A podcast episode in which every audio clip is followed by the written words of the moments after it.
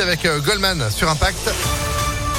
Le temps de faire place à la météo. Le soleil est de retour. Il va faire beau, il va faire bon aujourd'hui. Oh là là, ça fait du bien. On voit ça ensemble après l'info de Sandrine Ollier. Bonjour Sandrine. Bonjour Phil, bonjour à tous. À la une, les correcteurs du bac et du brevet en grève. C'était déjà le cas l'année dernière et manifestement, les dysfonctionnements liés aux examens sont toujours d'actualité. Dans l'Académie de Lyon, la CGT dénonce une pluie de convocations à cause de la multiplication des épreuves du bac.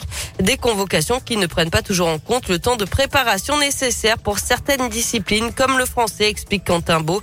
Pour le co-secrétaire général de la CGT Éducation du Rhône, c'est la réforme du bac euh, portée par Jean-Michel Blanquer qui a tout déréglé. Il y a vraiment des collègues qui sont à bout de souffle là sur euh, cette fin d'année. Là, si on prend l'exemple des collègues de lettres en lycée, ils peuvent euh, évaluer les écrits, évaluer les euros. Il faut pouvoir travailler les œuvres en amont, travailler les questions.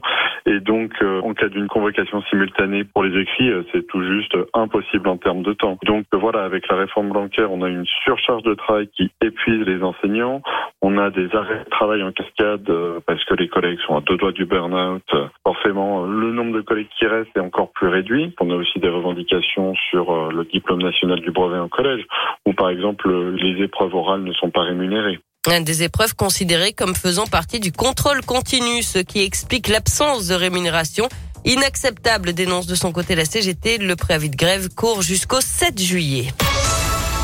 L'actualité, c'est aussi la flambée des cas de Covid. 150 000 en 24 heures. Pour autant, pour l'instant, aucune restriction n'est mise en place.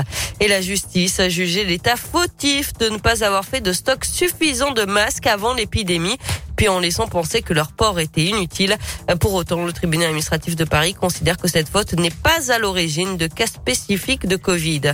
C'est une première dans l'histoire de France. Une femme a été élue à la présidence de l'Assemblée nationale.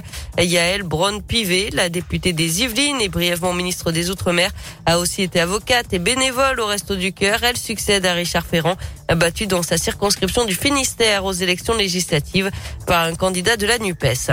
Un homme activement recherché dans l'agglomération lyonnaise. Il s'est échappé pieds nus de la gendarmerie d'Irigny lundi. Un important dispositif a été déployé avec notamment la mobilisation d'un hélicoptère sans succès. L'homme ne présenterait pas de danger d'après le progrès. Et puis la peine de 8 ans de prison confirmée pour le lyonnais Benjamin Brière en Iran. L'homme de 36 ans avait été condamné en janvier pour espionnage. Il avait fait appel de cette décision.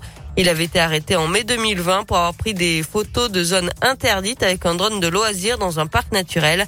D'après le progrès, la cour d'appel aurait considéré que Benjamin Brière serait un agent au service d'un État ennemi. Du sport avec du tennis et la belle performance d'Harmonie Tan dans le tableau féminin de Wimbledon. La Française a sorti l'ancienne numéro 1 mondiale Serena Williams en 3-7. L'Américaine faisait son, retour à la compétition après une longue absence. Euh, ça passe aussi pour Alizé Cornet. Et puis chez les garçons, qualification de Hugo Grenier, de Gasquet, Gaston et Bonzi. À suivre aujourd'hui le choc entre la lyonnaise Caroline Garcia et la star britannique Emma Raducanu.